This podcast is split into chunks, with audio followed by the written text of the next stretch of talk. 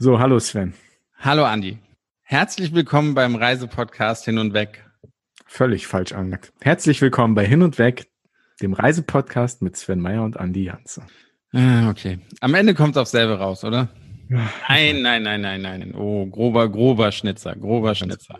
Corporate Identity darf nie angefasst werden. Muss so bleiben. Aber woher sollst du das auch wissen? Als Inhaber und Gründer von zwei PR- und Marketingagenturen.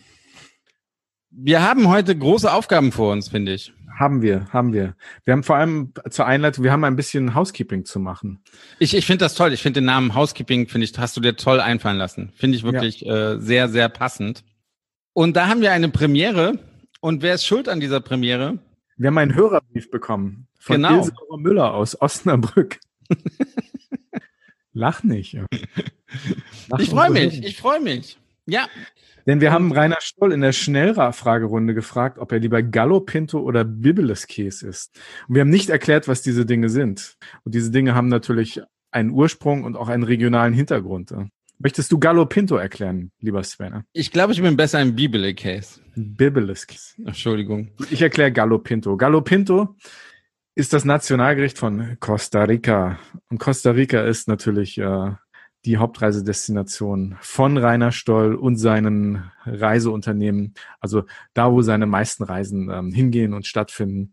Und Gallo Pinto ist eigentlich, glaube ich, sogar in Zentralamerika, äh, nicht nur in Costa Rica ein, ein Nationalgericht, sondern, glaube ich, in ganz Zentralamerika. Das ist so ein Reisgericht mit Bohnen und etc. etc. Du warst ja schon mal, Sven, du hast das ja schon mal zu dir genommen. Es gab morgens, mittags, abends gab es Reis mit Bohnen. Nur die. Beilage war dann irgendwie immer eine andere.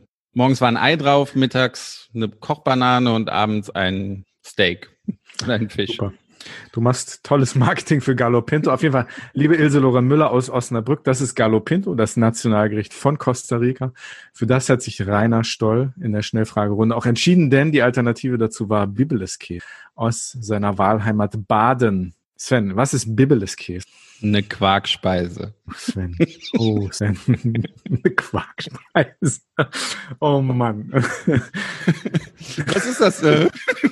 eine Quarkspeise. Du bist auch, du bist auch so eine Quarkspeise. Bibeleskäse, das ist ein, ein körniger Frischkäse, der in, vor allem in Südbaden wird der gerne auf Stullen Das- gegessen, als Entschuldigung, Beilage. das ist kein körniger Frischkäse. Das ist, das ist eine Quarkspeise. Das ist ein Speisequark, der dann angemacht wird. Ein bisschen mit, mit Okay. schönen Lauchzwiebelchen, dann Salz, Pfeffer. Wir hier in Hessen, wir machen dann, glaube ich, noch so ein bisschen Paprikapulver rein und sowas. Das hat eigentlich jede Region so ein bisschen. Und so, so als, als Vorspeisendip. Alles klar. So, das bringt mich dann gleich zum nächsten Housekeeping-Punkt. Wenn ihr Fragen, Anmerkungen oder Verbesserungsvorschläge habt oder uns erklären wollt, was Bibeleskäse wirklich ist, also Sven erklären wollt, was Bibeleskäse wirklich ist, dann könnt ihr jetzt natürlich schreiben per DM auf Instagram. Unser Instagram lautet Hin und Weg Podcast und dort könnt ihr uns schreiben, wenn ihr euch beschweren wollt, Fanmail, Liebesbriefe an mich, Hassmail an Sven, wie gesagt, an Hin und Weg Podcast auf Instagram per DM. Das ist hin unterstrich und unterstrich weg unterstrich Podcast. Ein Unterstrich, das ist sowas wie ein liegender Bindestrich, ja. Ein fauler Bindestrich, also. Ein fauler Bindestrich, ja. Da könnt ihr uns gerne schreiben, tut das gerne und wie gesagt, wir freuen uns auf ganz viele Hörerbriefe zum Thema Bibeleskäse oder gerne auch zum Thema Gallo Pinto. Sehr Die gerne, Frage, sehr gerne. die wir bekommen haben, ist, wer produziert diesen Podcast eigentlich? Wer macht die Musik? Wer schneidet den Podcast? Etc. etc. etc. Möchtest du diese Frage beantworten, Sven? Ja, mache ich sehr gerne. Ähm, ja, wir machen das selber. Also wir nutzen als äh, Plattform nutzen wir, darf man, darf man Schleichwerbung machen? Wir nutzen Zoom. Es gibt auch bestimmt andere tolle Plattformen. Skype kann man das bestimmt auch machen. Aber wir nutzen Zoom. Und ja, wir schneiden auch selbst unsere, unsere Podcast. Äh, Andi Jans hat die Musik komponiert. Wir schneiden das dann am Ende immer schön zusammen, die besten Highlights und Höhepunkte der Sendung. Und ja, bislang, wir machen alles selbst. Learning by doing, sage ich mal. Rede von Musik, Mats ab. Hin und weg. Der Reisepodcast mit Sven Meyer und Andi Jans.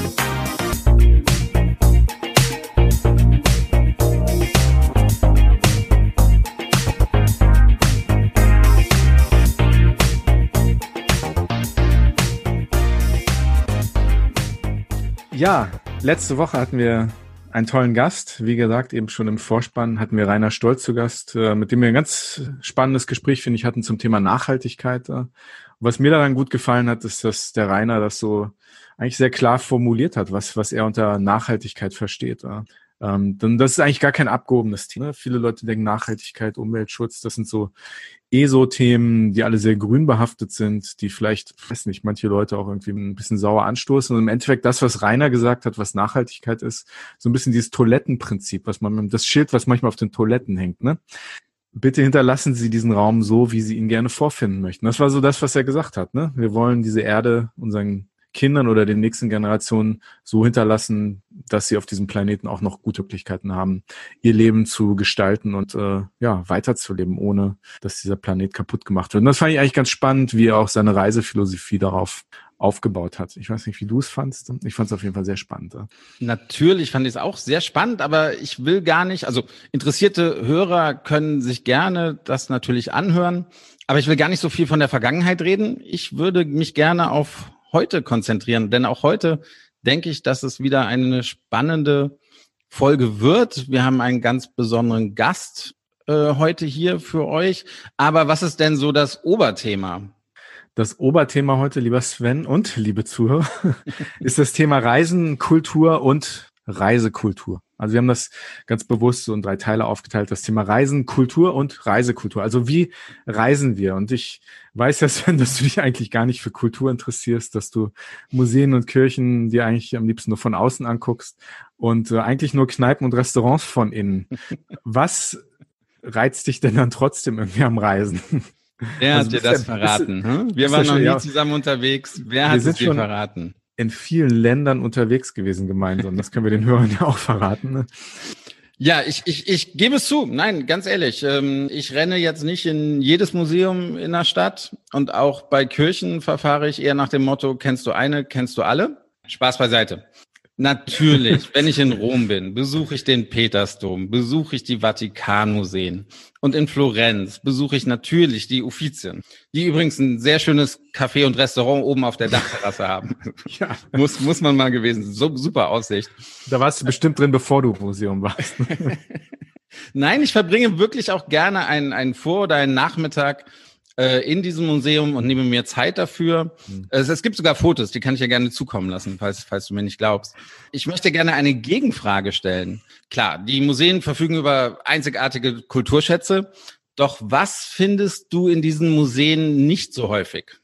Ist das eine Fangfrage? Jetzt habe ich dich aus dem Konzept gebracht. Ne? In, in welchen Museen? Ah, du denkst viel zu kompliziert. Aber ich, ich will es dir gleich verraten, ne? nicht, nicht, dass dir noch graue Haare wachsen oder sowas. Es sind Einheimische. Menschen, die in dieser Stadt leben und natürlich auch maßgeblich für den Flair einer Stadt stehen. Also verfahre ich doch lieber nach dem Motto, was wäre ein Besuch in einem Land, ohne auch die einheimische Küche zu genießen. Also ich versuche immer auch, wenn ich wo bin, die lokalen Spezialitäten einer Region oder einer Stadt zu probieren. Äh, ich gebe zu, das geht manchmal schief und schmeckt mir auch manchmal überhaupt gar nicht. Selbstverständlich. War auch schon zweimal im Krankenhaus wegen, wegen solchen Geschichten. Aber solche Erfahrungen möchte ich auch nicht missen. Denn wenn es halt nicht schmeckt, probiere ich was anderes. So einfach ist das bei mir im, im Urlaub. Also, liebe Zuhörer, Sven Meyer definiert also Kultur als die Lebensrealität der Menschen, ich, ich würde gern noch etwas weiter ausholen. Oh, ich würde gern noch etwas weiter ausholen. Mann, so tief, so tief bist du noch in keinem Podcast bislang gegangen. Oha, ich lehne mich jetzt mal zurück und lass dich mal über Kultur reden. Und zwar am Kopf und Kragen lasse ich dich. Ich bin ganz ehrlich, ich bin kein Freund von den Lonely Planets und den Trip Advisors dieser Welt. Und natürlich können sie eine gute Hilfe, Hilfe sein, aber es kann halt auch sein, dass ich dort dann die Leute treffe, die ich vormittags oder nachmittags auch im, im Museum getroffen habe, was dann mir auch wieder nichts, nichts bringt. Hm. Ist für die natürlich auch nicht so schön, wenn sie dich dann wieder treffen. Ne? Natürlich nicht, natürlich nicht. Deswegen, wenn ich irgendwo in einer Stadt bin, frage ich immer in meinem Hotel oder beim Gastgeber von, von Airbnb nach, welches Restaurant oder welche Bar sie mir empfehlen würden. Und ja, wenn du mich fragst, ob ich in Italien lieber in die dritte Kirche der Stadt gehe oder lieber ein weiteres Restaurant suche. Du findest mich definitiv in einem Restaurant ein Fiorentina Steak vor mir. Wenn ich Glück habe, inmitten einer italienischen Familie und ich trinke und esse und unterhalte mich einen ganzen Abend lang. Und das ist dann Urlaub. Und tatsächlich, das sind doch die Geschichten, die wir zu Hause erzählen. Also klar, wir sagen, oh, die Uffizien, wunderbare Gemälde. Aber das war's dann auch schon. Und dann fängst du an, die Geschichte mit, mit den Einheimischen zu erzählen, wo du die Kontakte hattest, äh, wo du einen wunderbaren Abend gehabt hast, wo der Wirt noch dir eine, eine äh, Flasche Rotwein auf den Tisch gestellt hat. Das sind doch das, was, was, was dann Urlaub auch, auch. Und da ich ja nicht nur auch privat viel reise, sondern auch geschäftlich und äh, wir auch viele Femtrips und, und Pressereisen ja auch organisieren und wir auch heute eine Reisejournalistin zu Gast haben, kurz noch der Hinweis, auch bei Pressereisen oder Famtrips bin ich kein Freund davon, äh, jede Sehenswürdigkeit der Stadt in einem Programm einzubauen. Journalisten brauchen Zeit und ganz wichtig, Kontakte mit Einheimischen, um halt eine gute Medien zu finden. Das ist so meine oder unsere, die wir vertreten. Manchmal klappt es besser, manchmal klappt es schlechter, aber wir versuchen auf jeden Fall. Aber wenn du hier so ein, ein Raushaus nach dem anderen, dann definier du doch mal bitte Kultur für mich. Also vorweg, ähm, du hast hier echt eine gute Chance an dir vorbeiziehen lassen, dich als kulturell und gebildet irgendwie auszugeben. Also, aber da du ja meine. Einer von beiden es versucht, oder? Nein, also natürlich deine Definition von Kultur als, als Lebensrealität der Menschen, ähm, die ist ja eigentlich ziemlich deckungsgleich mit, mit dem, wie ich es, wie ich es sehe und wie ich es eigentlich auf Reisen ganz gerne handhabe. Natürlich will man die Sehenswürdigkeiten sehen, natürlich auch mitnehmen, äh, natürlich auch in die Museen Dinge sehen, aber eigentlich ist Kultur so viel mehr als eigentlich nur das, was, was wir sozusagen als Hochkultur, bildende Kultur, bildende Künste etc. definieren, die Museen, sondern wir reden von Kulinarik bis Kunst, von Mobilität, wie sich die Menschen in anderen Lebenskulturen fortbewegen, ähm, wie sie essen, wie Familien organisiert sind. Und das ist ja das, was, was Kultur und, und auch, auch, auch das Zusammentreffen von Kultur und Reisen ja eigentlich interessant machen, ne? dass, dass wir das alles irgendwie wahrnehmen und an uns aufnehmen und dann natürlich die Stories, die wir mitmachen. Also da, da, da liege ich von dir nicht so weit entfernt. Sehr gut, sehr, sehr gut. gut ne? Mann, das ist ja heute echt harmonisch. Ja. Muss man sehen, dass wir das gleich wieder zunichte machen. ist mir fast zu harmonisch. Ich freue mich auf unseren Gast. Also, ich freue mich sehr, unseren heutigen Gast vorstellen zu dürfen. Sie hat schon für die FAZ geschrieben, für die Welt, für Spiegel, für den Fokus, international auch, unter anderem für Business Traveler. Einige meiner interkulturellen Lieblingsbücher sind von ihr, unter anderem in 80 Fettnäpfchen um die Welt. Ein sehr spannendes Buch, wirklich. Da habe ich mich scheckig gelacht. Ähm, sie hat sich selbst einmal als die Asienhauser betitelt. Dabei hat sie nicht nur über Asien geschrieben, sondern über viele Regionen der Welt, unter anderem äh, Reiseführer äh, über Belgien. Sie hat ein Buch über Heilbronn geschrieben. Wir freuen uns sehr, dass sie heute bei Hin und Weg, dem Reisepodcast von Meyer und Andi Jans zu Gast ist. Herzlich willkommen, die großartige Françoise Hauser. Hallo François. Hallo, Hallo, Hallo François, schön dich zu sehen. Das ist ja eine me mega Intro, muss ich ja mal sagen hier. Wir geben uns immer Mühe, unsere Gäste herzlich willkommen zu heißen, natürlich. Zumindest tue ich das, ne? du, ich, ich muss dir mal, ich muss dir eine kleine Story erzählen, wie, wie ich eigentlich, äh, wir kennen uns jetzt auch schon ein paar Jahre, aber wie ich, wie ich das erste Mal über deinen Namen gestolpert bin. Und das habe ich ja auch dem Sven zu verdanken. Ich war, war, das muss. Wie so vieles, wie so vieles. Eigentlich, wie alles, wie alles habe ich. Danke, Sven, dass es mich gibt. Endlich sagst du es. Nein, aber also das muss, das muss sechs, sechs Jahre oder so muss das her sein. Da, da, ähm, da war ich auf Geschäftsreise in Frankfurt und da bin ich dann, ähm, ich kam gerade aus, aus Asien zurück und bin mit einer ganz miesen Lebensmittelvergiftung im Krankenhaus in Frankfurt gelandet. Das war ganz aufregend mit Blaulicht und Tatütata und was ich nicht alles. Bin dann auch gleich in einer Isolationsstation gelandet, weil die alle Angst hatten, dass ich was ganz Schlimmes aus dem Ausland mitgebracht habe ich, ich lag dann da wirklich acht oder neun Tage auf dieser Station im Frankfurter Krankenhaus im, im Nordend dort und anstatt mich zu besuchen, hat Sven eine seiner Mitarbeiterinnen vorbeigeschickt nach ein paar Tagen. Darf ich noch mal ganz kurz einhaken? Du warst auf einer Isolierstation. okay. Da kann man keine Besuche empfangen. Doch, das konnte man. Man musste sich aber vor in so einen Anzug zwängen und also in so ein ganz futuristisches Ding. Diese Mühe hast du nicht auf dich genommen, sondern hast eine deiner Mitarbeiterinnen geschickt mit einem ollen Pappkarton voller Fach, alter Fach, Touristik-Fachzeitschriften und ein paar Büchern, die du scheinbar selbst gar nicht gelesen hast. Und da war, sage und schreibe das Buch von François drin, Gebrauchsanweisung Fisch. Und das war so das Einzige, was in diesem ollen Pappkarton drin war, was mich interessiert hat. Und ich lag da wirklich acht, neun Tage und der Fernseher in meinem Zimmer, und ich hatte ein Einzelzimmer, der war kaputt. Da gab es nur NTV und das war gerade die große Griechenland-Finanzkrise, so dass ich dein Buch ähm, wirklich wirklich sehr verschlungen habe. Also hast du es auswendig gelernt? Auswendig gelernt habe ich das ganz genau. Und so bin ich das erste Mal über deinen Namen gestolpert.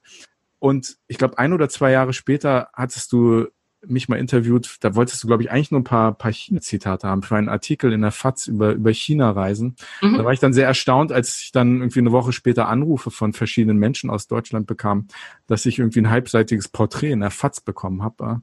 Also da war ich dann, und irgendwie hat, hat unsere journalistische und reiseveranstalterische Beziehung dann irgendwie so ihren Lauf genommen und ja, das mal so als Einleitung. Also ich, ja. ich möchte dazu, François ist immer so lieb und schickt mir ihre Bücher ins Büro und dann sind die immer bei mir und immer wenn ich dann auf eine Fernstrecke gehe, also auf einen langen Flug vor mir habe, dann krall ich mir immer ein Buch und lese das dann dem, auf dem langen Flug und so hatte ich halt noch verschiedene Bücher von François bei mir hinten im Regal stehen. Das Buch in dem Karton war ungelesen und das rettest du jetzt auch nicht mehr. Nein, nein, also, natürlich, die, die, sind doch alle ungelesen.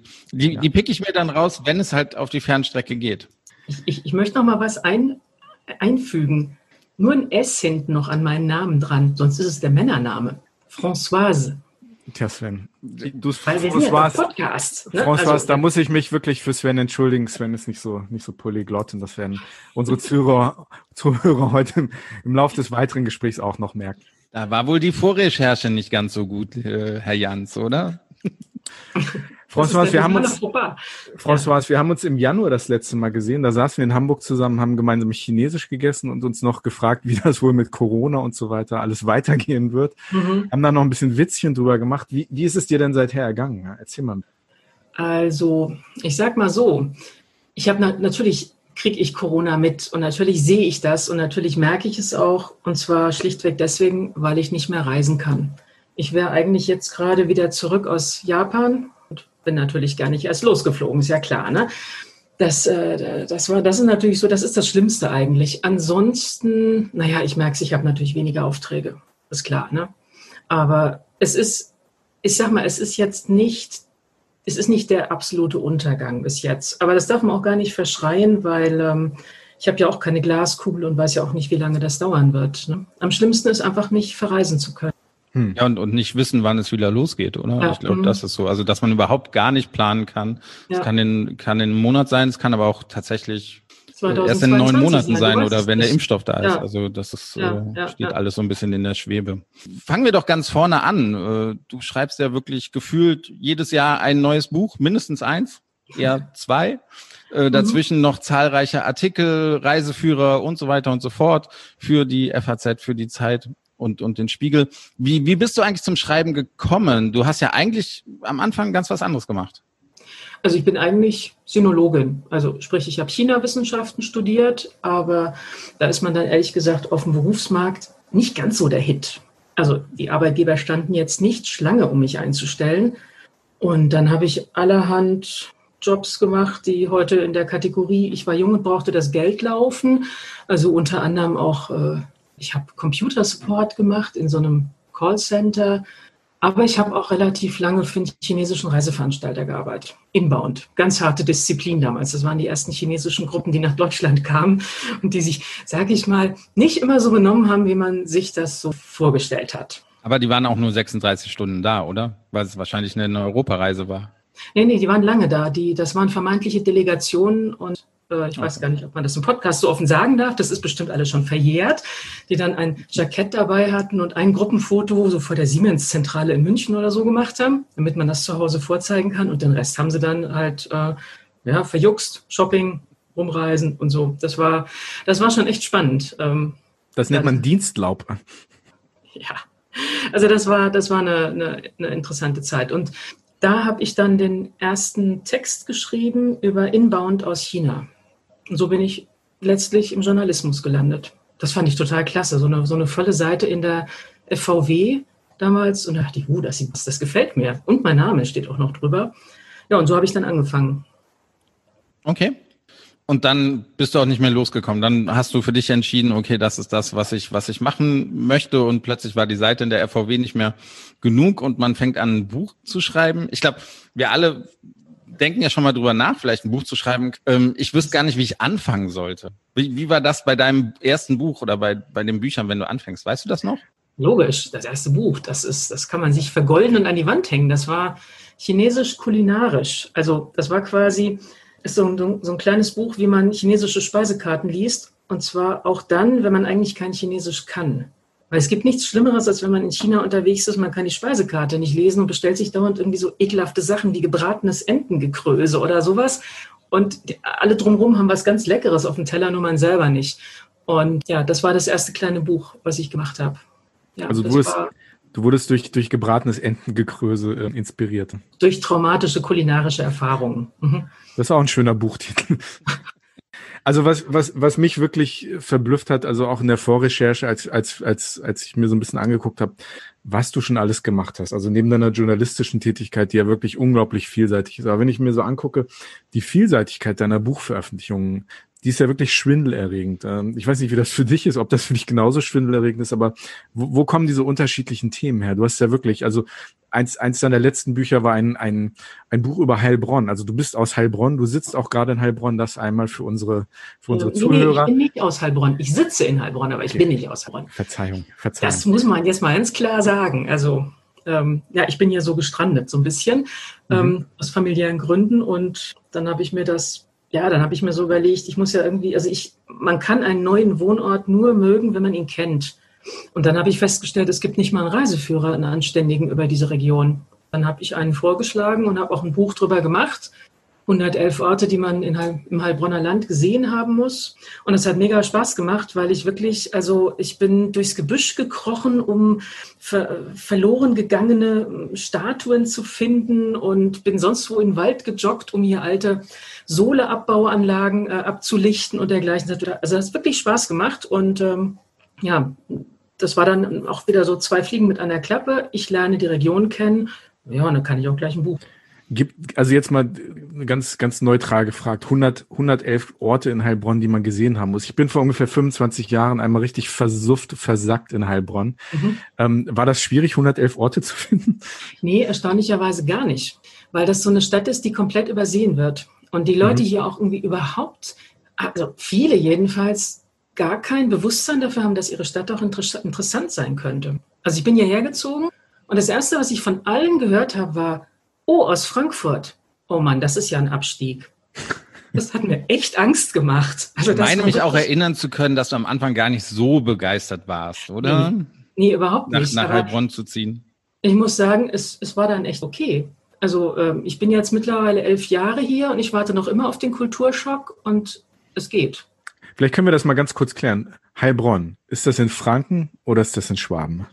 Das ist im Niemandsland zwischen Franken, Schwaben, dann gibt es hier so ein paar, die auch sagen, da gibt es eine Badenser-Ecke in der Region, ganz unterschiedliche Dialekte. Sie wissen es nicht genau.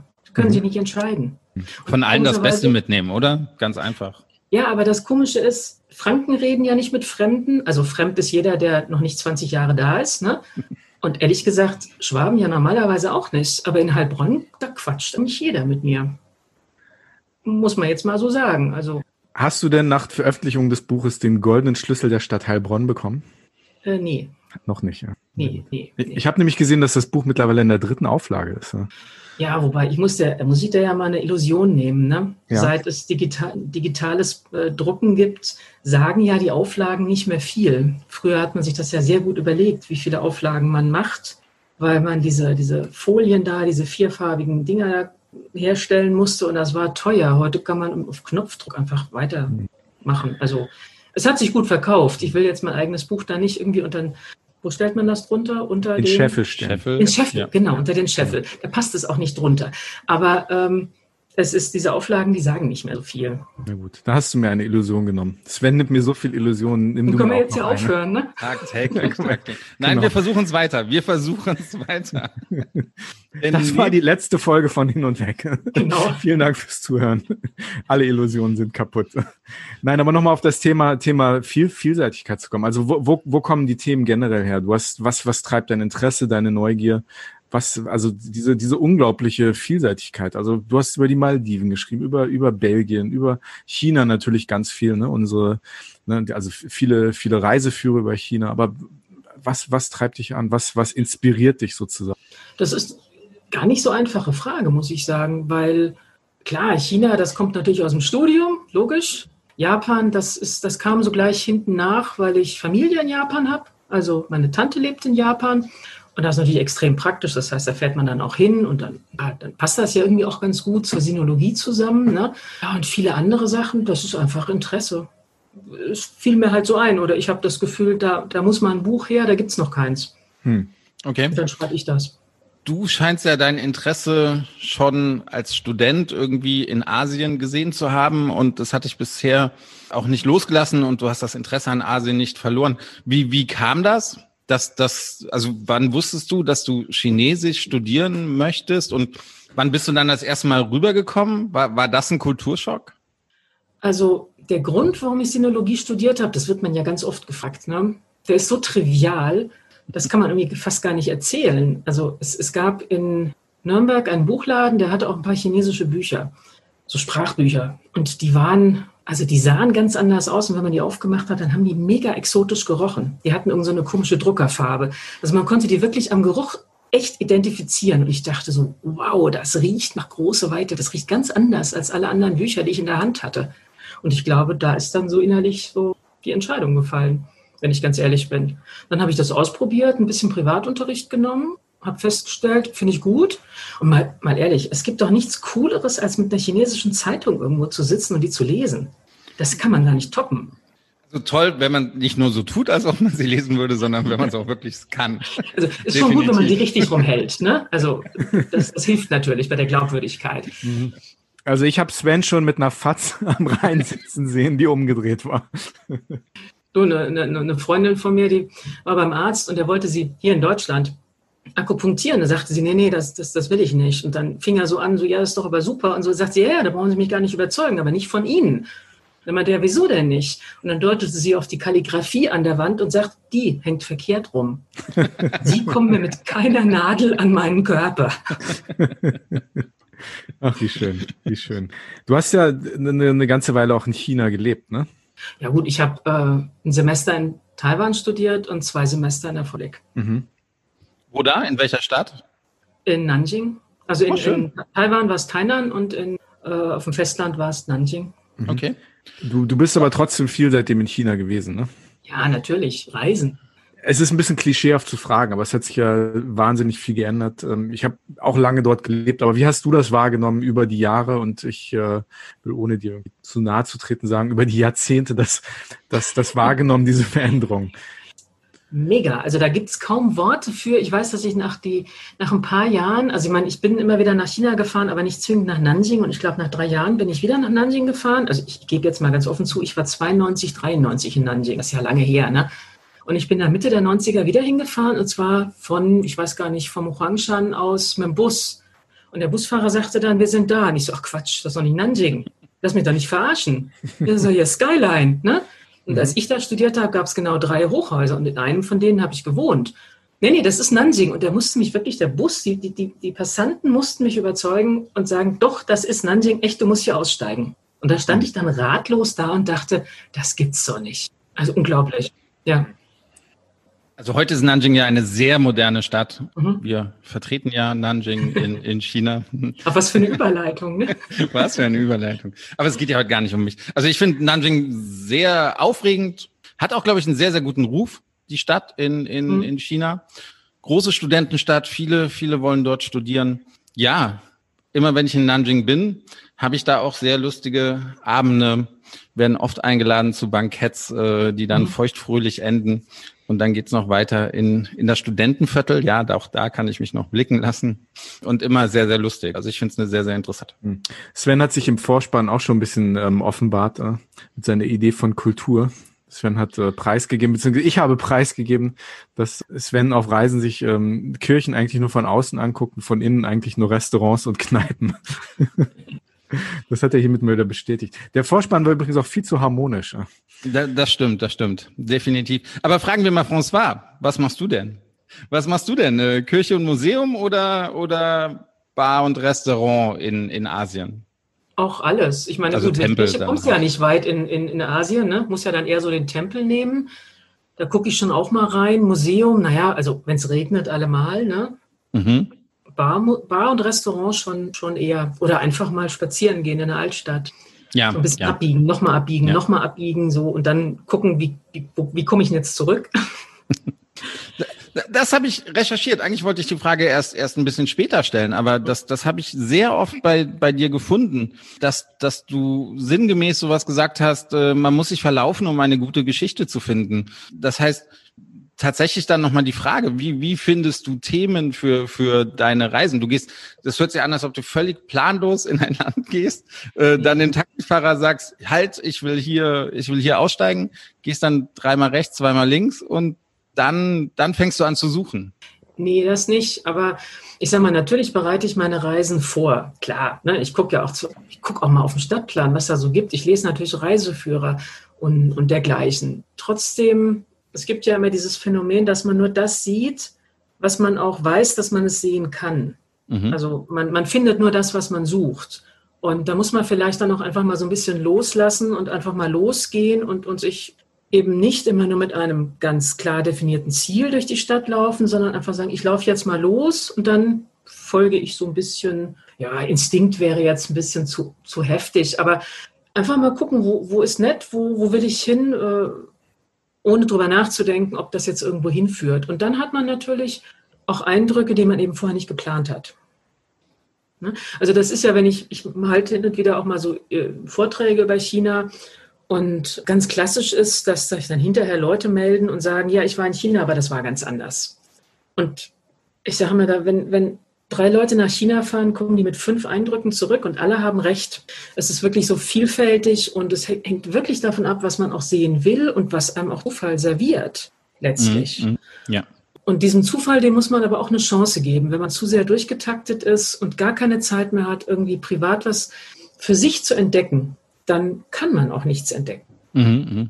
Ja, gebe ich dir vollkommen recht. Was, was, was ich so spannend finde an der Art, wie du schreibst, ist, dass du Sachen artikulierst, also vor allem auch so kulturelle Beobachtungen, nicht kulturellen, da haben wir vorhin auch schon drüber geredet, Kultur im Sinne der Lebensrealität der Menschen, so diese einfachen, oft lapidaren, banalen Dinge im Leben. Und, und für mich, der auch lange dort, dort in Asien, in China auch gelebt habe, äh, habe deine Sachen eigentlich erst angefangen zu lesen, als ich, als ich schon längst wieder zurück in, in Europa, in Deutschland war.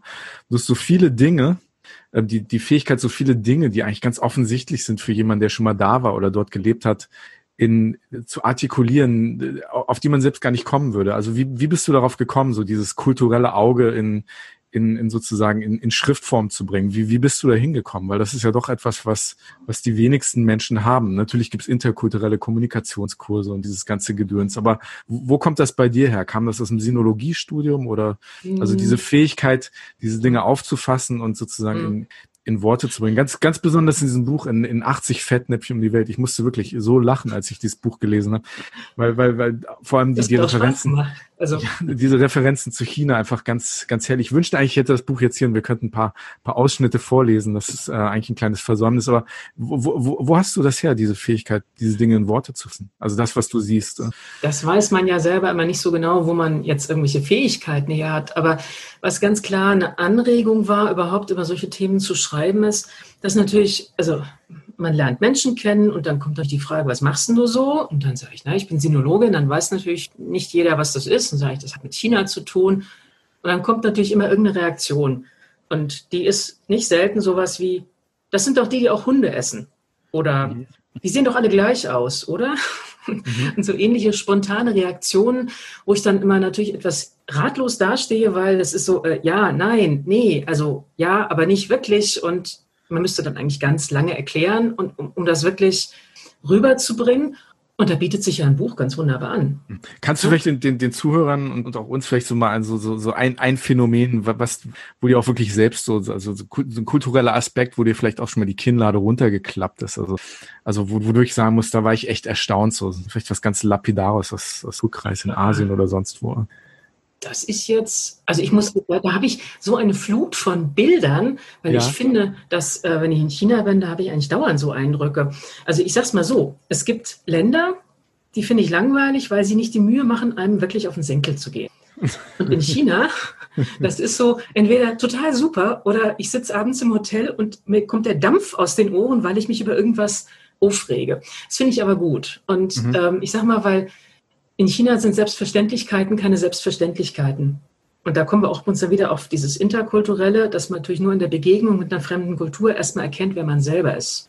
Hm. Also ich erinnere mich an so eine Marktszene, da war ich einkaufen in Nanjing nach ein paar Wochen, also mein Chinesisch ging dann gerade so. Und zwar war es dann genug, um festzustellen, hallo, die anderen zahlen ja viel weniger. Ne? Bei dem Markthändler, wo ich immer einkaufe. Der hat mich mal fürchterlich übers Ohr gehauen. Und dann habe ich gesagt, ja hör mal, du, du hast mir doch gerade viel zu viel Geld abgenommen. Dann haben wir uns total gestritten und zum Schluss habe ich ihm die, in die Kasse gegriffen, habe mir das Geld wieder rausgenommen und dann haben wir uns da rumgeschubst und angebrüllt und dann waren wir fertig und dann schüttelte er sich so ganz kurz und sagte, na gut, ähm, ich hätte auch noch frische Erdbeeren, willst du auch noch ein paar kaufen? und, und das ist so eine Szene, die, die, die, die wäre in Deutschland nicht gegangen. Ich habe da auch weiter eingekauft. Okay, okay. Okay, wir kannten uns dann. Es ist, ist wirklich faszinierend mit, mit China. Es ist so groß und ich glaube, jeder von uns äh, dreien waren bestimmt schon 20, 30 Mal in, in China. Und wenn, wenn ihr habt da gelebt, längere Zeit, ich würde mir nicht zutrauen zu sagen, ich kenne China oder ich verstehe China oder ich verstehe Chinesen. Jedes Mal, wenn ich irgendwie denke, ich verstehe jetzt irgendwas, kommt garantiert passiert irgendwas, was, was mich wieder vor den, vor den Kopf stößt und äh, wo ich wieder sage, damit konnte man jetzt nicht rechnen oder ich konnte damit nicht rechnen und das hat es mir China mal wieder gezeigt. Aber Sven, das ist doch wunderbar. Ja, das ich ist toll, ja, ja, ja, ja. Ich also das Gefühl, wenn ich in einen Flieger nach China steige, dann setzen sie 1,3 Milliarden Menschen zusammen und überlegen, wie wir die François noch überraschen können. Ja, da fällt uns ja, ja noch ja, was ein. Ne? Und das ist irgendwie, also ich denke, wenn ich Romanistik studiert hätte, dann wäre ich wahrscheinlich nach ein paar Jahren an so einen Punkt gekommen, wo ich sagen würde, jetzt kenne ich das. Das ist mhm. gut, ne? Mhm. Das ist auch ein ja. schönes Gefühl von zu Hause und so. Aber ich glaube, China, da kann ich, könnte ich jedes Jahr fünfmal hinfahren und sie würden mich immer noch überraschen. Ja, ja. das ist irgendwie auch, finde ich, eine ganz, ganz tolle Sache. Überhaupt ja, in Asien. Ich erinnere mich noch sehr gut an mein allererstes so Schlüsselerlebnis. Das kommt mir gerade in den Kopf. In meinem allerersten Job in China. Da wurde ich empfangen von meinem, ich glaube, das war mein Hoteldirektor. Ich habe ja im Hotel gearbeitet. Der hat mich, äh, sein Assistent in sein, sein Büro gebeten und war mitten im Sommer, es war im Juli oder so, es war wirklich 38 Grad draußen. Die haben mich dann hingesetzt an so einen Holztisch. Und dann kam der Assistent und der hat mir ein, ein großes Glas, ein, ein großes Wasserglas mit heißem Wasser hat er mir hingestellt. Ne? Und ihr lacht, ihr wisst, was das bedeutet. Aber ich saß da und ich habe ich hab gedacht, was, der konnte kein Englisch, ich konnte kein Chinesisch, stellt mir ein, wirklich ein großes Wasserglas mit dampfendem heißen Wasser hin. Und ich habe mich natürlich gefragt, was soll ich denn jetzt damit? Soll ich mir die Hände damit waschen, das Gesicht, aber wo ist das Tuch zum Abtrocknen? Und ich saß mhm. da wirklich und habe wirklich ein bisschen ins Schwitzen gekommen. Es, es war zwar Klimaanlage, aber ich habe wirklich gedacht, was mache ich jetzt falsch? Was soll ich damit machen? Bis der Hoteldirektor reinkam ähm, und angefing, angefangen hat, an diesem Glas ähm, heißem Wasser zu, zu ähm, zippeln. Ne? Und, und natürlich in China chinesische Medizin etc. etc. Man trinkt dort heißes Wasser, kaltes Wasser soll schlecht für den Magen sein etc. Aber das, das hat mich wirklich, das ist so ein Ding, das hat sich so eingebrannt bei mir. Also immer noch so ein schönes Erlebnis, weil ich wirklich dachte, ich muss mir jetzt das Gesicht damit waschen. Aber trinkst du jetzt weiter warmes Wasser oder äh, wäschst du dir nur das Gesicht damit? Du weißt, dass ich mich nicht wasche. Aber weißt du, das, das nehme ich immer als Beispiel, wenn mir Leute sagen, dass ihnen die chinesischen Touristen irgendwie so ein bisschen auf den Senkel gehen, weil das so viele sind in Europa. Na gut, derzeit ja eh nicht, ne? Mhm. Dann sage ich mal, denen habt ihr das zu verdanken, dass ihr einen Wasserkocher auf dem Zimmer habt. Das gab es nämlich früher nicht. Das gibt es erst, seit wir chinesische Touristen ja, ja. in Europa haben. Mhm. Und seitdem kann man sich auch überall im Hotel, naja, heißes Wasser machen. Ja, ja. Du bist ja Asien-Expertin und du beziehst das, will das jetzt gar nicht auf, auf China äh, nur beziehen, sondern wirklich weiterfassen auf, auf Asien. Für manche ist das ja wirklich sehr, sehr weit weg. Und ist es ja auch, und die Kultur ist eine vollkommen andere. Wie sehr regst du dich darüber auf, wenn du in Zeitungen, Zeitschriften von Kollegen ein, ein Artikel über eine Destination in Asien liest und du ganz einfach sofort erkennst, der, der Artikel ist aus, aus Deutschland geschrieben, die Person war nie in Asien unterwegs, war nie in Japan, China oder, oder in Korea. Sonst hätte er diesen Artikel nie, nie geschrieben. Wie, wie oft kommt das vor und, und wie sehr regt dich das auf? Also ich glaube, dass ich Artikel sehe, die wirklich, sage ich mal, kalt geschrieben wurden, ohne dass man da war. Das lese ich nicht oft. Aber ich lese oft Artikel, wo ich merke, da hat jemand eine sehr kurze Reise gemacht, sich ganz offensichtlich vorher nicht gut vorbereitet und hinterher genau das aufgeschrieben, was er vom Reiseleiter quasi in die Feder diktiert bekommen mhm. hat. Also nicht, dass der Reiseleiter ihm das aufdrücken wollte, sondern einfach, das ist ja halt das, was man dann hört und das kann man dann auch nur wiedergeben. Also richtig aufregen tue ich mich eigentlich nicht, ähm, weil ich das, glaube, das ist ein dass, Auftrag, den du besser erfüllt hättest, oder? Ja, ich meine, ich, ich versuche ja auch, sage ich mal, selber Asien zu verkaufen. Das gelingt mir ja durchaus ganz gut. Was mich viel mehr aufregt, Sven, so richtig aufregt, wo ich hier Schaum vorm Mund habe und Dampf aus den Ohren kommt, ne, ist, wenn ich einen wirklich korrekten Artikel abgebe und dann wird er mir verbessert. Ja, also ich will jetzt nicht sagen, welche Zeitung das war, das lassen wir jetzt einfach mal so, mal so im Dunkeln, aber da gab es eine, die mir dann rein verbessert hat, der Shintoismus in Japan sei eine Abart des Buddhismus. Und ich habe es gesehen, als gedruckt war, mit meinem Namen. Und da, da, da geht mir die Stimme gleich eine Oktave hoch. Da kriege ich ja, da kriege ich ja hysterische Anfälle, weil das natürlich nicht so ist und weil das mega peinlich ist, wenn ich das angeblich geschrieben habe. Mhm, mh. Und sowas passiert durchaus. Also, dass dann irgendwo ein Redakteur meint, er müsse das irgendwie noch verbessern oder verkürzen. Warum machen die das? Warum, warum, weil sie tatsächlich meinen, sie wissen es besser oder weil das besser irgendwie ich sich liest, oder ich habe keine Ahnung. Ich glaube, manchmal ist es ein bisschen Territorialgehabe. Mhm. Manchmal ist es auch gar nicht mit böser Absicht. Also das ist jetzt nicht so, dass die mir da was reinwirken wollen, sondern das ist so ein, ah ja, die pfuscheln halt dann im Text rum. Ja, ja. Also ich glaube, da ist, da, da gibt es keine besondere Tiefe dahinter. Okay, okay. Der, der verschlimmbessernde Redakteur. Ja. Hm, also natürlich nicht immer, aber das, das kann passieren und da, da reg ich mich dann wirklich auf, weil das eben völlig unnötig ist. Ich wollte nochmal auf, auf, auf, auf deine Zweierbuchserie zurückkommen, weil ich die so klasse fand. Die, die, die 80 Fettnäpfchen. Du hast da noch ein, noch ein Follow-up geschrieben in 80, äh, war das Phobien oder Ängste? Ängsten, Ängsten. In, in 80 Ängsten um die Welt. Da wollte ich dich einfach mal fragen, was, was, was war denn so dein gefühlt schlimmstes, schlimmstes Fettnäpfchen? Also du hast in diesem Buch hast du 80 kulturelle Fettnäpfchen aufgezählt und das sehr humorvoll aufbereitet. Klasse Buch, wirklich, ähm, musste sehr lachen. Aber was war so für dich, also wenn du ein Fettnäpfchen rauspicken müsstest, was war denn so für dein schlimmstes Fettnäpfchen auf, auf den vielen, vielen Reisen, die du Jahre also, gemacht hast? Also ich, ich glaube, es, es gibt, es ist ganz schwer, da so eine Hitliste zu machen, so Number One, Two, Three, das geht nicht. Aber es gibt eine Kategorie, die ich besonders schlimm finde, mhm. weil sie ähm, quasi unausweichlich ist. Das ist dieses ähm, wenn wir als Deutsche, und da nehme ich mich gar nicht unbedingt aus, ne, mhm. so ganz direkt ähm, das sagen, was wir denken. Und das, das sind ja manchmal so richtige Versenker. Also ich war mhm. auf so einer, so einer kleinen Pressekonferenz auf den Philippinen mit dem philippinischen Tourismusminister und ich habe so das Gefühl, auf den Philippinen, da ist ganz oben der liebe Gott und dann kommen auch gleich die Minister. Ne? Das ist so schon äh, ganz, ganz weit oben. Und der fragte dann so in die Runde, ob wir denn so Vorschläge hätten, was man so auf den Philippinen verbessern könnte. Und dann sind ja die Engländer sind ja dann so dabei und sagen, hm, you may want to und I suggest und, und der Deutsche, okay, also hier, dann so die Finger abgezählt, you must. Eins, zwei, drei, vier und dann Knüppel hat, ne? Und dieser, dieser, ich hatte das Gefühl, dass der, dass der überhaupt noch mal ausreisen durfte, war ein Glücksfall. Ne? Was hattest du denn vorgeschlagen? Also ich, ich, ich habe gar nichts vorgeschlagen. Ich war das nicht. Das war jemand anders. Ach so. Ich habe einfach mal die Klappe gehalten. Ähm, weil ich den Eindruck hatte, dass das nicht wirklich eine ernsthafte Frage war. Hm. Ja, es ist in Asien eine Geste. manchmal besser zu lächeln und zu nicken. Also in der Hierarchie zumindest nicht. Ja, ja, ne? genau, genau. Ähm, ja, ja. Und wie gesagt, also das war, das waren ganz knallharte Ansagen. So hier müsst man mit den Slums aufräumen, das ist ja fürchterlich, wie viele Arme es hier gibt. Ne? Da im Hotel, da war irgendwie auch keine Zucht drin. Ne? Also das sind so, mal davon abgesehen, dass man da inhaltlich auch über Dinge diskutieren kann, war einfach, sage ich mal, die Präsentation der Kritik. Also da kriege ich, da drehen sich mir heute noch die Zehennägel hoch. ja, ja. Das hat man oft, finde Hm. ich. Ja. Hast du dich fremd geschämt? Schon, ja. Sven, der Andi. Fettnäpfchen in deinem Leben sind, der, der, der, derer gibt es ja viele, ne? Ja, also, also ich könnte wahrscheinlich auch locker ein Buch füllen mit 80 Ich glaube, dein ganzes Leben ist so ein Tanz Welt. zwischen den Fettnäpfchen, ne? Wenn, wenn eins da ist, hey, schwupps bin ich drin. So, so einfach ist das. Nein, Sven ist wirklich Meyer. so. Ich, ich, ich scheine. Der Abstand zwischen zwei Fettnäpfchen. Ich äh, habe dafür ein Talent, äh, ist halt so. Habe ich, hab ich angefangen mit zu leben, ändern kann ich es eh nicht.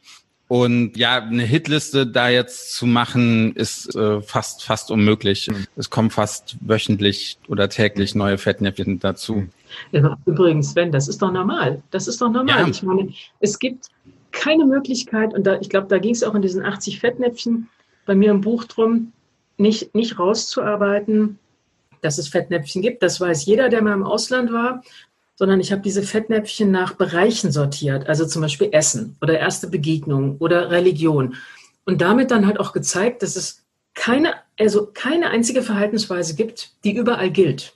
Sondern Mhm. im Gegenteil, dass alles, was ich mache, irgendwo falsch ist und irgendwo richtig ist.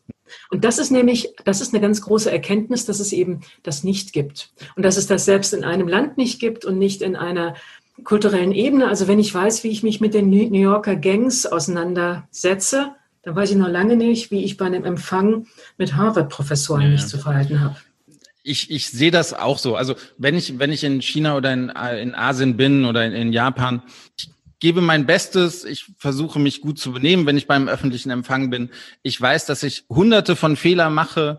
Ich versuche die Fehler zu vermeiden, von denen ich weiß, dass die nicht gerne gesehen Mhm. werden. Also Stäbchen in, in, in die Reisschüssel stecken und sowas sollte man partout nicht machen. Ich hoffe halt immer auf, auf den Gastgeber, dass er sieht, oder das sieht er ja auf jeden Fall, dass ich eine Langnase bin und, und mir dann halt auch so, dass meine, meine Fettnäpfchen, die ich da so mache, auch, auch verzeiht. Und bisher hat man es mich sehr, sehr selten spüren lassen, dass ich da tatsächlich äh, in ein Fettnäpfchen äh, getreten bin. Aber ähm, bevor ich Andi gleich natürlich auch frage, was, was sein schlimmstes Fettnäpfchen ist, wir alle kennen die Situation in China, wo wir neben dem Gastgeber sitzen und es kommt irgendwie, es wird eine neue Köstlichkeit, eine spe lokale Spezialität auf den Tisch gebracht und der Gastgeber, und man denkt nur, ich will es nicht essen, ich will es wirklich nicht essen. Und dann nimmt der Gastgeber diese Schüssel tut es dir auf den Teller und dann hast du dieses Gefühl, oh Gott, ich muss es jetzt essen, weil er dich auch so mit hoffnungsvollen an, an, äh, Augen anschaut und auch noch irgendwie den Daumen hebt und sagt, oh, ist gut, ist gut. Und Los, dann sitzt du vor deiner Schildkröte, vor deiner Seegurke oder was halt die chinesische Küche so hergibt. Dabei, ich will jetzt auch gar nicht über die chinesische Küche lästern. Es ist für mich die beste der Welt, definitiv. Aber wir alle kennen die Situation. Wie, wie kommt ihr da raus? Du, Sven, ich war in Taiwan vor ewigen Zeiten mit meiner damaligen Lehrerin, die war so alt wie ich, ne, auf den Penghu-Inseln. Und das war damals so, ich sag mal, wenn es so eine Definition von der Arsch der Welt gäbe, das war das damals, 100% deckungsgleich. Und die, die Oma hat gekocht und das war fürchterlich. Man hat überhaupt nicht identifizieren können, was das ist. Und ich habe erstmal sofort eine Seafood-Allergie vorgetäuscht und außerdem Veget Vegetarierin. Ne? So, Mhm. Das ist mir dann so ein bisschen so im positiven Bereich. Und wir haben da, oh, das war fürchterlich, da waren noch Freunde dabei und wir haben uns gequält und die war sauer, weil wir das nicht gegessen haben. Und dann kamen ihre Kinder rein, guckten auf den Tisch und sagten, Oma, was hast du wieder für einen ekelhaften Scheiß gekocht? Das kann doch keiner essen. Ja, super. Und wir haben uns das reingewürcht. Und da sieht man dann auch, dass nicht alles interkulturell ist. Ne? Ja. Sehr gut, sehr gut. Andi, hast du auch schon mal gekocht und die Leute mussten es dann essen oder was, was war dein schlimmstes Fettnäpfchen? Also wenn ich Gäste aus dem Ausland habe, dann, dann koche ich auch immer für die Saumagen und was weiß ich nicht. Nee, aber ganz ehrlich, also das ist ja, was ich, was ich an diesen, an diesen Fettnäpfchen ähm, Prinzip ja auch ganz spannend finde. Wir, wir, wenn wir unsere eigene Kultur verlassen, wir verlassen unsere Komfortzone. Und das ist ja eigentlich das, was am Reisen auch spannend ist. Und Max Gold, ich weiß nicht, ob ihr den kennt, ähm, der Autor, der hat ja mal gesagt, Prinzipienreitern, denen steht die Welt nicht offen. Ne? Man muss so seine Prinzipien auch ein bisschen zu Hause lassen, wenn man die Welt sehen möchte. Und ich finde, das ist eigentlich so eine ganz einfache Aussage, aber wenn man sich das mal vorhält. Aber jeder hat seine Prinzipien, jeder hat seine Grenzen, jeder hat seine Vorurteile. Und Vorurteile, denke ich, sind auch wichtig, wenn sich im Leben orientieren will. Aber die Frage ist halt, wie weit weicht man die auf? Und ich, ich, bin ja auch nicht wenig gereist und wenn für mich in einem chinesischen Bergdorf an der vietnamesischen Grenze, wo noch nie ein, eine Langnase, ein, ein Weißer gesehen worden ist, wenn da für mich in einem Dorf irgendwie, und das ist alles schon passiert, da, da wurde dann eine, eine alte Bergziege für mich geschlachtet und ich bin kein Freund von Ziegenfleisch. Bei mir war es mal ein Huhn nur. Ja, da, da kannst du von Glück reden. Aber wenn dann für dich eine Bergziege geschlachtet wird und die wirklich mit, mit Kopf und Füßen und allem drum und dran in einen riesigen Topf geworfen wird, in so einen Kannibalenkopf auf einem riesigen Feuer, dann für dich gekocht wird, ähm, da war dann der lokal gebrannte Schnaps so ein bisschen das, was das gerettet hat. Aber du kannst natürlich nur schwer Nein sagen dazu, weil, weil das ist natürlich ähm, eine große Ehre, ein großes Privileg, wenn jemand, wenn jemand in das Dorf dort kommt und, und wenn dann, wenn dann für dich extra ein Tier geschlachtet wird, ne, vor deinen Augen. Wie sagt man dann nein, nein, ich bin Vegetarier, ich bin vegan, das ist, das ist sehr schwierig. Und das ist halt so der Moment, wo man sich, sich überlegen muss, so, wie weit geht meine Komfortzone? Da gibt's kein falsch und kein richtig, aber das ist ja auch das, was das Reisen am Ende des Tages irgendwo spannend macht, wo wir, wo wir, wo wir dann auch an unsere Grenzen stoßen und auch selbst so ein bisschen erkunden, wie weit gehen wir. Da gibt's auch kein Schwarz und Weiß, da gibt's keine vorgeschriebenen Lösungen für. Aber das ist halt so das, was das Reisen dann auch wirklich, ähm, wenn das so an unseren, an, an, an esoterischen Kern, würde ich jetzt sagen, auch wirklich dann ganz spannend macht. Weißt du, Andi, ich glaube, das größte Problem ist, finde ich, gar nicht mal diese ganz fremden Situationen, wo man ganz klar sagt, das ist fremd, das habe ich noch nie erlebt, da weiß ich nicht, wie ich mich verhalten soll. Das kann man ja irgendwie ganz gut wegstecken. Problematisch ist, wenn die Dinge so aussehen wie zu Hause und eine völlig andere Bedeutung haben. Also wenn mich in Asien jemand anlacht, dann kann das eine ganz andere Bedeutung haben als zu Hause. Also es kann natürlich auch einfach Sympathie sein, das kann aber auch Verlegenheit sein, ne? Hm. Oder auch nicht nur in Asien, so ich sag mal so Sachen wie Mensch, komm doch mal vorbei. Also ähm, ich habe, äh, mein, mein, Mann ist aus Rumänien und wir haben dann immer so mit der rumänischen Verwandtschaft haben wir irgendwann mal eingeführt, wenn ich dann frage, willst du einen Kaffee? Und dann sagt sein Bruder, nee. Dann sage ich, ist das ein deutsches Nein oder ein rumänisches Nein? Dann sagt er ein rumänisches Nein. Also dann ja, genau. Mit Milch oder ohne? Und das ist es. Dieses Nein ist ein höfliches Nein, das nochmal Nein und dann Ja. Aber eben in Deutschland ist ein Nee, aber dann gibt es halt keinen Kaffee. Mhm. Und tschüss, ne? Ja. Ja, ja. Ja, ich glaube, so langsam kommen wir auch, auch zum Ende dieses Podcasts. Aber ähm, wir haben ja, wir sind ja noch in der Covid-19-Pandemie. Und wenn du wieder reisen könntest oder wenn jetzt alle Grenzen weltweit wieder geöffnet, wohin würdest du zuallererst reisen und was würdest du dann sehr, sehr gerne planen, weil du es sehr, sehr gerne noch sehen möchtest? Also was wäre deine Bucketlist, Françoise? Meine Bucketlist, meine, Bucketlist, meine Bucketlist ist randvoll, aber ich glaube, meine allererste wäre wirklich die Reise, die ich jetzt auch absagen musste, nämlich nach Japan. Okay. Da, da hätte ich jetzt Lust drauf. Das, das wäre so eine, eine, wie soll ich sagen, das ist so eine bequeme Destination. Exotisch, aber bequem. Und da wäre mir jetzt genau danach. Okay. Ähm, wir, wir haben am Ende des Podcasts noch zehn Speed-Fragen, wo du dich dann, wo wir dir zwei Alternativen vorstellen. Du musst dich für eine entscheiden.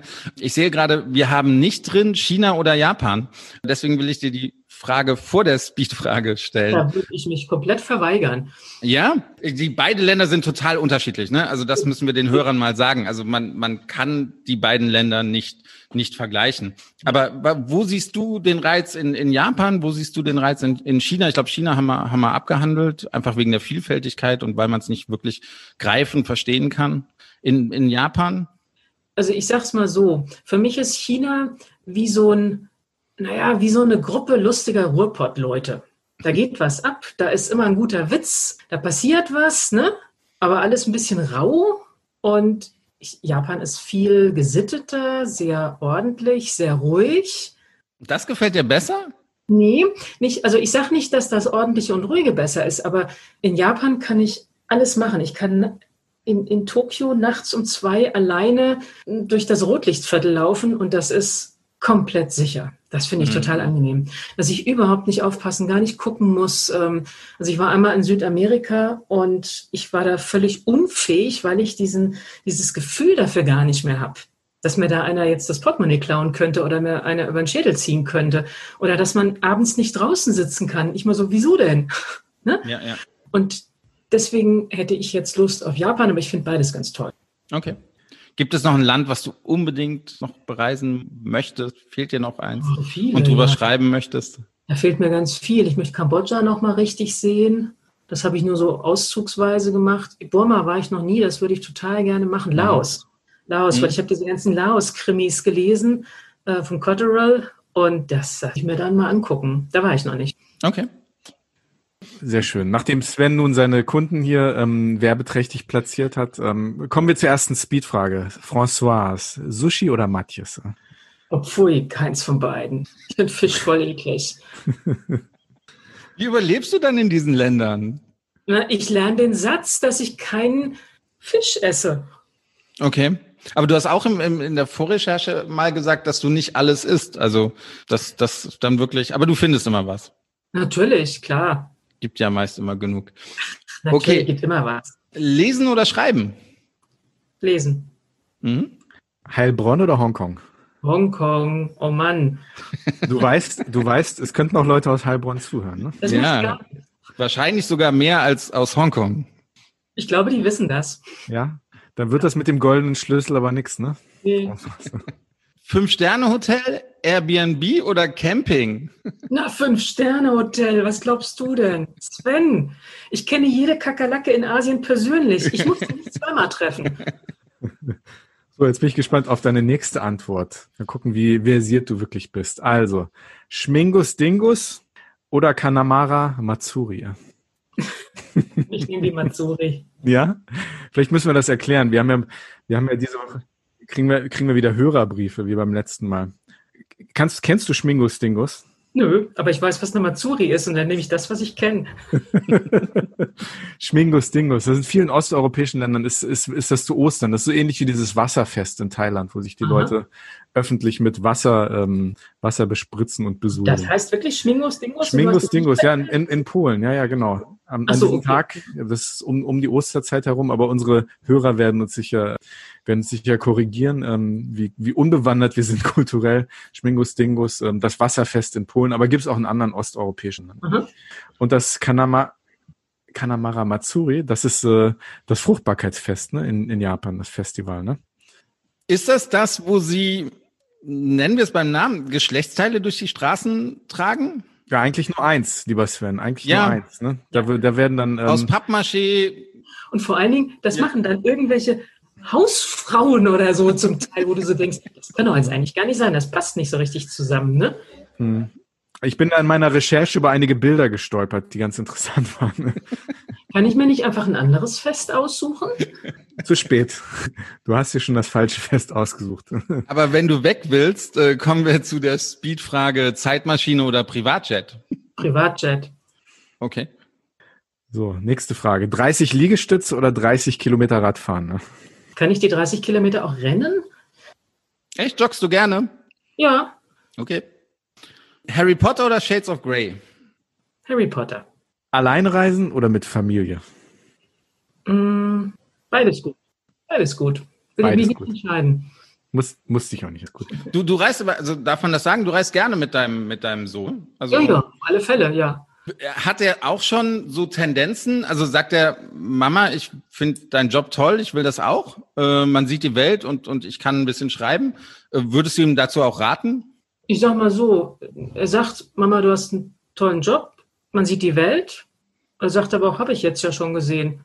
Kann ich okay. einen anderen Job machen? Ne? Nee, würde ich ihm auf keinen Fall zu raten, weil ich nicht weiß, ob das ich meine, wenn man sich für einen Job entscheidet, dann sollte der vielleicht auch die nächsten 40 Jahre tragen. Ne? Mhm. Und da wäre ich mir jetzt beim Reisejournalismus nicht, nicht so ganz sicher, was das, also wo das so hingeht. Ne? Und wenn er, wenn er Reiseblogger werden will? Wenn er das will. Weißt du, Anni, das Schöne ist, wenn man selber seine Träume verwirklicht, dann muss, dann müssen, also dann muss das eigene Kind das nicht mehr machen. Der kann sich aussuchen, was er will. Äh, kommen so. wir zur letzten. Jetzt ist Sven gerade eingefroren, was ich auch nicht schlecht finde. Ja, es, es war ganz kurz eingefroren. Wir wollten das gerade schon feiern. Ne? Sorry, ich bin noch da. Letzte Speedfrage. Hin oder weg? Heimaturlaub oder Fernreise? Eine Fernreise. Ja, schon. Ja, natürlich. Natürlich hörst du da mein Leid raus. Ich will endlich wieder Fernreisen machen. Ja, ja. Ich habe noch, ich habe noch eine Frage. Wir haben vorhin drüber diskutiert. François, weißt du, was Bibeless Case ist? Nee, also weißt Case, klar. Okay. Irgendwas mit Käse. Darf ich noch kurz den Hörern sagen, dass wir in der Zwischenzeit das natürlich auch gegoogelt hat, haben. Andi, du darfst jetzt gerne sagen, wer von uns beiden recht hatte. Natürlich hatte ich recht. Google hat Unrecht. Überhaupt gar nicht wahr. Bitte, liebe Hörer, googelt, was Bibelkäse ist. Dann schauen wir, ob es eine Quarkspeise ist oder nicht.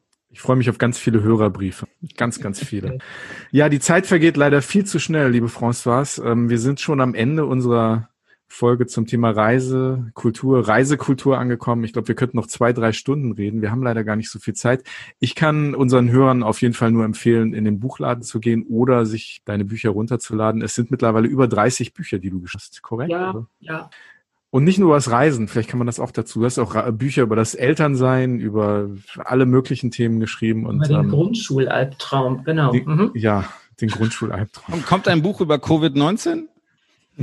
nee, aber es kommt im Oktober ein neues Buch, das ich, naja, ich kann es ja eigentlich schon sagen, das sollte eigentlich früher erscheinen, aber das passte dann leider viel zu gut zu Covid-19, nämlich was sie niemals über das Reisen wissen wollten. Und also ein, also ein Buch über die negativen des Seiten des Reisens, aber jetzt ohne vom Reisen komplett, ähm, also es soll die Leser nicht abtören. Ne? Mhm. Zeigt nur die negativen Seiten und das passte dann überhaupt bei Covid-19, weil das dann eben gar nicht lustig war. Ja, ja, ja.